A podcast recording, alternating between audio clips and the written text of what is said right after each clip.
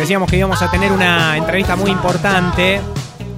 Mucha gente está viendo la segunda temporada de Luis Miguel, la serie. Es lo más visto en Netflix en Argentina. Figura como número uno en estos momentos. Se habla mucho de, de, de lo que hay detrás del ídolo, de la vida de Luis Miguel. Y también se está hablando mucho acá en la ciudad de Rosario, de un actor eh, rosarino que yo tengo el, orgullo de tener un vínculo con él y conocerlo desde hace muchísimo tiempo, pero eh, ahora está logrando tener una notoriedad internacional muy importante, así que lo tengo en línea a Juan Chicane. ¿Cómo anda Juanchi? ¿Todo en orden? Hola Nachito querido, qué lindo. Para mí también es un eh, es un placer, un orgullo, ¿entendés? Pues son amigos que uno conoce hace mucho y que te dan una nota, que te den un espacio, también es algo muy lindo. La Te verdad- agradezco de corazón. Y, y yo también, y, y valoro muchísimo, ya te lo dije miles de veces, eh, el esfuerzo que le, que le pones a esto. Y el, y el otro día, eh, lo, lo que vi, es muy difícil ver a alguien con el cual uno tiene un vínculo actuando porque estás viendo a tu amigo. Y yo el otro día te dije, eh, no te veía vos, veía a este chanta uruguayo que le, quiere afanar a Luis Miguel, sea como sea, y me parece que ahí está eh, el gran logro de, de tu actuación. eh. Vos sabés que, mirá, te, digo la verdad, o sea, sincera, lo que estás diciendo es, es, una realidad, porque uno, vos te- tenés que tratar de despegarte del, del ser amigo, porque me ha pasado a mí ver a compañeros, amigos míos actuar, eh, compañeros míos de Buenos Aires eh, y demás, y, y está bueno eso, eh, tratar de lograrlo, te digo la verdad, sinceramente, sé que es difícil porque me pasa con mis hermanos, mis hermanos cuando, viste, cuando me ven, y, y le digo, bueno, traten de no ver a Juanchi, le digo, traten Claro. de, de- de enfocarse en, el que me pasa a mí como, como actor cuando veo cuando veo los capítulos. Yo ahora veo los capítulos me doy con un palo, viste, porque soy muy no me gusta verme con gente, me, me veo solo Mira, y recién a la quinta o a la sexta o a la séptima vez que veo empiezo a ver la serie como espectador. mirá vos, qué buen Porque, dato bueno, ese. además, claro, viste, me pasa que, ponerle veo a mis compañeros de- de- del elenco y demás, uno que le- leyó los guiones 1500 veces, o sea que ya sabes lo que viene, cómo va a pasar y demás. Al principio lo que te pasa es, y a ver cómo lo resolvió a esto, a ver cómo, y cómo lo resolvió el director y demás. O sea, y recién como te decía, como la séptima, octava vez, ahí me meto en un, eh, como es un espectador más. Che, Juanchi, eh, yo vi la primera temporada entera, el otro día a las 9 de la noche ya estaba prendidísimo porque mm, eh, por dos motivos. Primero, porque estás vos y al mismo tiempo porque a mí siempre me interesó la vida oscura de Luis Miguel.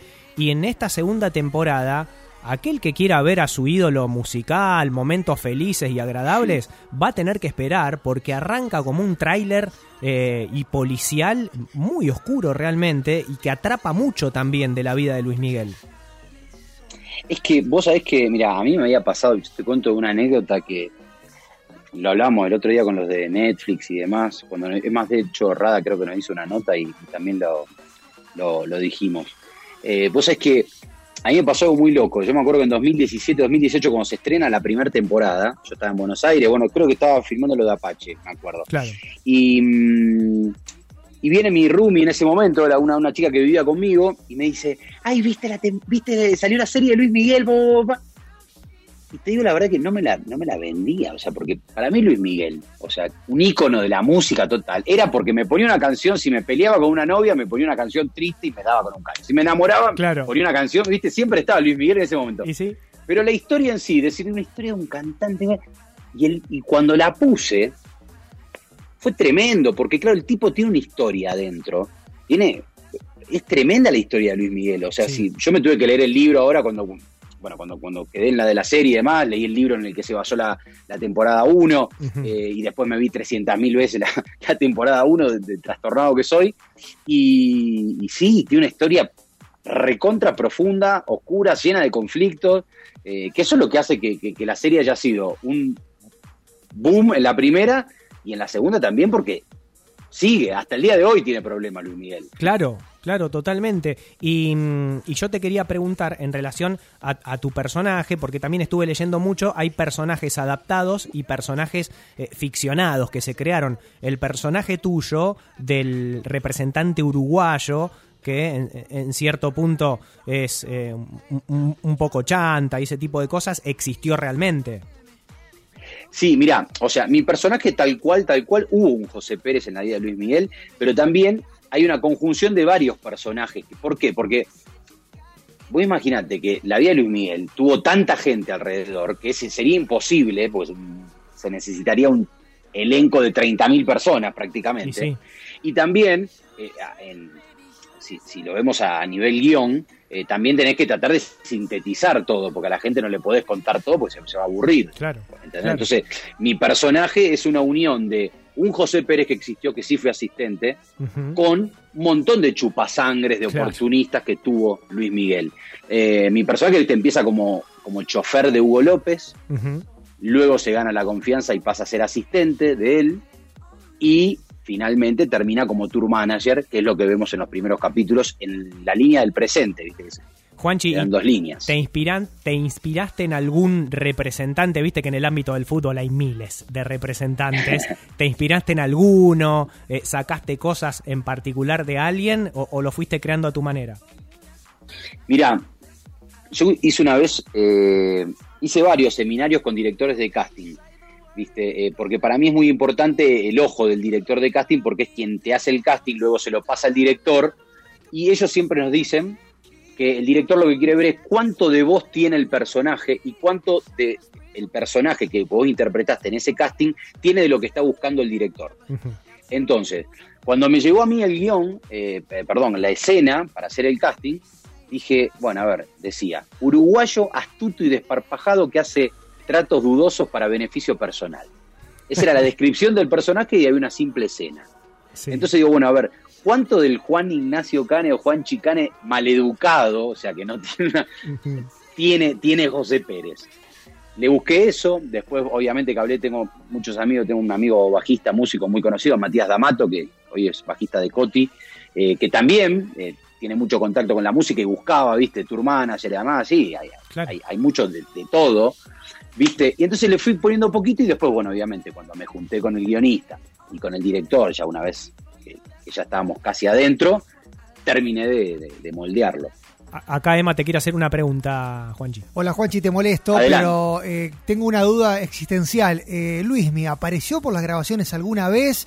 ¿Y qué hay de cierto, digamos, en el rum rum de la grabación de qué le acomoda más o menos las historias para el lado que le conviene contarlas?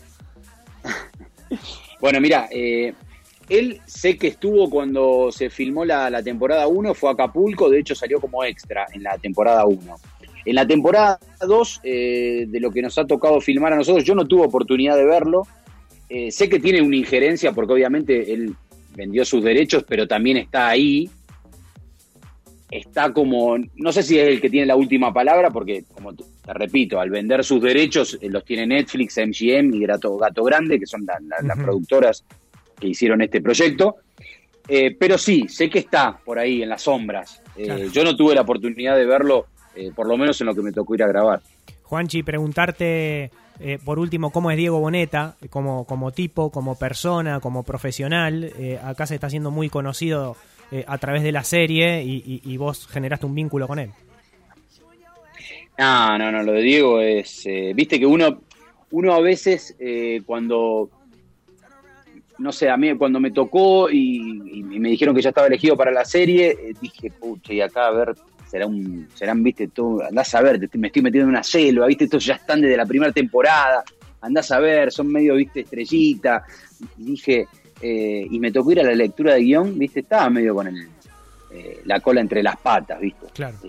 y me recibe él, me recibe él y me dice, Juanchi, ¿cómo estás? La verdad es que vi tu casting, cabrón, y una humildad el tipo. Claro. Una, una sencillez. Qué lindo después, obviamente, lo. Pero totalmente, entras con el pie derecho, eh, agarrás confianza, que hasta yo siempre lo futbolizo mucho a todo, ¿viste? Que un jugador de fútbol necesita confianza. El primer pase bien. exactamente, das el Entonces, ¿viste? Es la verdad, una humildad, te permite jugar en las escenas, porque después lo, lo, lo, vi trabajando, ¿me entendés? O sea, cuando me tocaban escenas con él, que, que es un tipo muy generoso, y, la verdad que da gusto y eso también hace que todos eh, podamos, si se quiere, no me gusta la palabra brillar, pero sí hacer las cosas bien. Totalmente, totalmente, y eso se, se, siente, se percibe en las redes sociales de ustedes y, se ve también en la serie. Yo te quiero agradecer muchísimo Y, hoy lo, que por ahí vemos en las redes sociales, con el banner de Netflix, eh, uno conoce también todo lo que, lo que pateaste eh, para esto. Y, y está buenísimo porque hay muchos pibes y pibas que nos escuchan, que estudian actuación y el mensaje tuyo también les muestra esa otra parte que tiene que ver con el sacrificio, con el laburo, con la convicción para llegar a estos momentos, ¿no? Que son fotos de, la vida y después está el, largo recorrido que estás haciendo. No, no, no, no. Eh, Nacho, yo siempre digo una, frase que un amigo de ahí de, Rosario, Diego Lorenzini, le encanta que diga la frase esta, eh, que para mí es el verdadero trabajo del actor, es buscar trabajo. ¿Por qué? Porque cuando vos te, vos te estás haciendo, estás filmando, la verdad que estás haciendo algo que te gusta, no lo, no lo tomo como un trabajo. Ahora, cuando se terminó un proyecto, el hecho de, ir, golpear la puerta, que te vean, eso sí es un trabajo. Entonces, eh, yo creo que viene más por ese lado. Perfecto, clarísimo, Juanchi. Abrazo grande y, felicitaciones, eh, de corazón. Dale, dale Nachito, saludos a todos ahí y mil gracias por, por el espacio y no se pierdan el próximo domingo el tercer capítulo de la segunda temporada de Luis Miguel. Ya está. Ahí pasaba Juan Chicane, actor en la segunda temporada de la serie de Luis Miguel, actor rosarino que interpreta a su representante, el chanta, el bravo, el que le afana a Luis Miguel. No te lo pierdas porque está buenísima la actuación que hace.